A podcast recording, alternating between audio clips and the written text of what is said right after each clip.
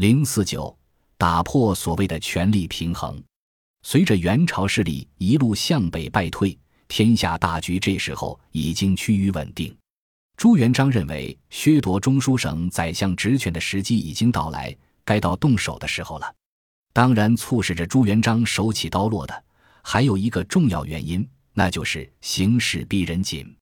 新朝建制，那些手握重权的开国功臣们也开始尝试着将自己的权力触角伸向不该去的地方。这是最让洪武皇帝无法忍受的。朱元璋决定出手，而且准备出重拳。他将目标直接指向相权，要借此机会将那些分散在丞相手中的各项权力夺回到手中，对帝国的权力系统进行重新布局。这时候，废除中书省已经箭在弦上，夺回相权意味着要动一动那些功高盖主的开国功勋。这是一件让朱元璋很头痛的事，也是每一个开国君主都会遇到的最大难题。当年宋太祖赵匡胤开国以后，也将才艺相权作为王朝的长治久安之策。宰相见皇帝时从坐着改为站着的规矩，也是从那时候开始的。宰相站起来了，但是相权却俯伏在地上，这就是帝王心机所在。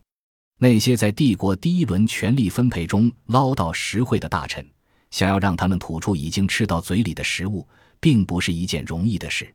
擅自废除行使了千年的政权制度和官僚制度，不符合儒家提倡的伦理道德的要求。如果朱元璋想要坐稳自己的大明江山，就不能跳出伦理政治的游戏规则，随心所欲。但对于朱元璋来说，不容易的事，并不代表做不到。朱元璋在内心已经做出了一个假设：如果这些大臣犯下了国法难容的重罪，那么他这个皇帝不就可以对当下的权力配置重新做出调整吗？洪武十年（一千三百七十七年）六月，朱元璋出席了一次廷臣们召开的御前会议。在这次会议上，他当着胡惟庸为首的帝国领导班子成员的面说了这样一番话：历史上。那些政治清明的王朝有一个共同特征，那就是上下相通、耳目相连。凡是昏暗的朝廷，都是上下隔绝、聪明内闭。国家能否大治，其实和这点有很大的关系。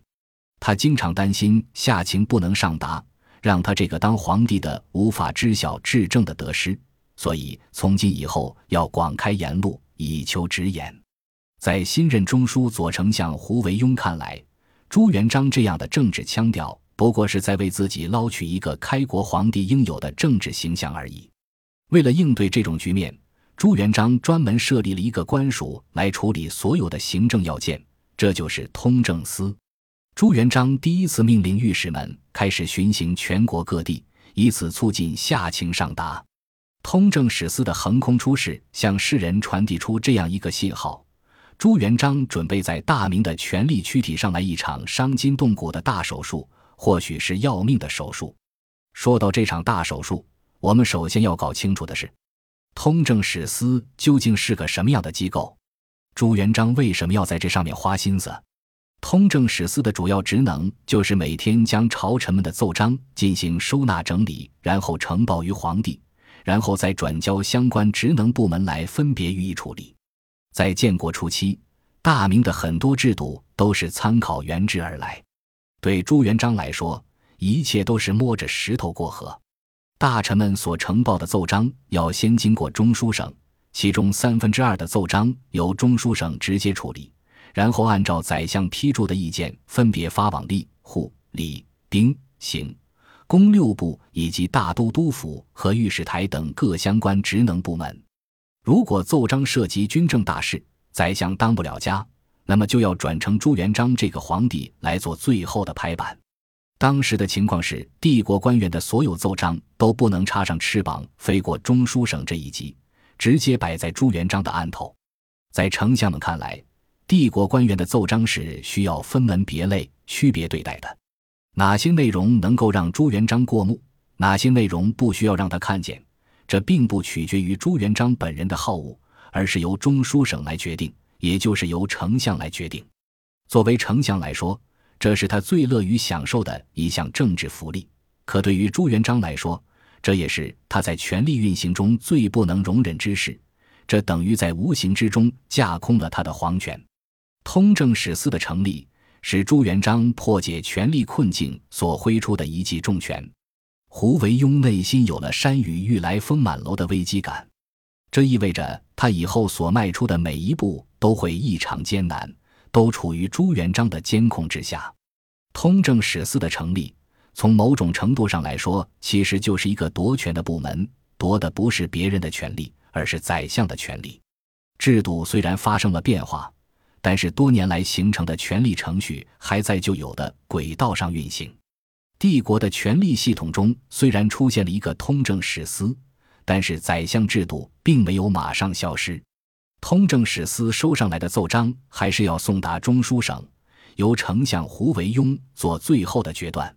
朱元璋要想知道朝臣们的奏章都写了些什么内容，最终还得依靠检校们收集的情报。检校在无形之中就成了朱元璋安插于中书省的内线，除了监视中书省那些权力大鳄们，就是替朱元璋掌握朝臣们所上书的奏章内容，免得他这个皇帝当成了冤大头。通政使司在最初成立的时间里，并没有在权力系统内担当更多的职责，不过是充当了一个权力偏房的角色，只是作为中书省的秘书处存在于帝国的权力体系中。朱元璋当然不能容忍这种状况长期存在。他在洪武十一年（一零三百七十八年）的一次廷务会议上，曾经当着六部官员的面说：“皇帝身居宫中，能够知晓万里之外的事，这主要是因为兼听广览，了解民情。胡元之事，政令都出自中书省，大小事务都要先官报中书，然后才奏文给皇帝。元朝又多昏君。”才导致民情不通，以至于天下大乱。我要引以为鉴。在朱元璋看来，自己要随时掌握天下事情，随时掌握帝国官员的思想动态，就要撇开中书省。既然自己已经找到了治国安邦的密码，那么就不会再有丝毫的动摇。朱元璋下诏：朱司今后奏事不要再报经中书省，直接向我这个皇帝奏报就可以了。朱元璋这种集权的做法，让一个人坐不住了。这个人就是胡惟庸。朱元璋这么做，对胡惟庸手中握着的相权来说，无疑是一次致命的打击。他从根本上动摇了丞相专权的根基。在此之前，胡惟庸利用手中的相权排除异己，打击政敌，靠的就是旧制中奏事不许隔月中书这一条款。这项制度赋予了丞相极大的权力自由度，他可以任意扣押奏章、欺下瞒上。而那些六部长官，就是想在朱元璋面前告丞相的御状，也不可能，因为他们无权与皇帝直接取得联系。如今颁布实施的新政打破了这一局面，六部官员可以绕过中书省，直接与朱元璋接上头。这样一来，独享胡惟庸的危机感顿生。他的丞相权力正在被朱元璋一步一步的架空。开国之初，朱元璋对自己的外廷势力还没有完全腾出手来加以梳理，只是在王朝体制的建立上照搬元朝时期的那一套，在中央仍然设立中书省作为辅佐帮助皇帝处理政务的机构。中书省的权力结构设置侍左右丞相，后改名丞相，治政一品；左右丞，治政二品。参知政事从二品，其属官有左右司郎中、员外郎等官员。在当时，中书省的权力极大，总领百官，工作事务涉及方方面面，就连帝国的一切命令及章奏，也需要中书省承转颁发，不然就视为违法和无效。除了人事任免权、决策权、行政权、监察权、财政权等大小不等的权利。中书省还同时掌管军权、军务，也就是说，靠着中书省一个权力机构的运转，皇帝也就可以不用上朝了。在这种权力背景下，朱元璋坐在那里，不像是一个皇帝，倒像是一个震慑人的牌位。丞相的权力极大，真正的一人之下，万人之上，就连后来盛极一时的六部长官也下辖于中书省，成为其属吏。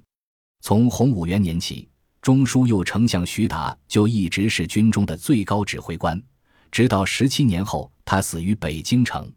从秦朝创立丞相制度起，排除一些历史时期出现的波折，丞相的权力时大时小。丞相制度天生就有缺陷，那就是皇帝和丞相的权力分配问题难以平衡。不要小看这个问题，因为在王朝制度下，皇帝永远是至高无上的独裁统治，官家集团只能有一位董事长，那就是皇帝，其他人包括丞相都是他的打工仔。历史上先后曾经有过两次皇权与相权的博弈，第一次是汉武帝时。汉武帝刘彻一改过去“非有功不封侯，非封侯不拜相”的权力递增法则，让仅有儒生资格的公孙弘为相。如此一来，宰相在皇帝面前不仅再无居功之傲，反而对皇帝知恩图报。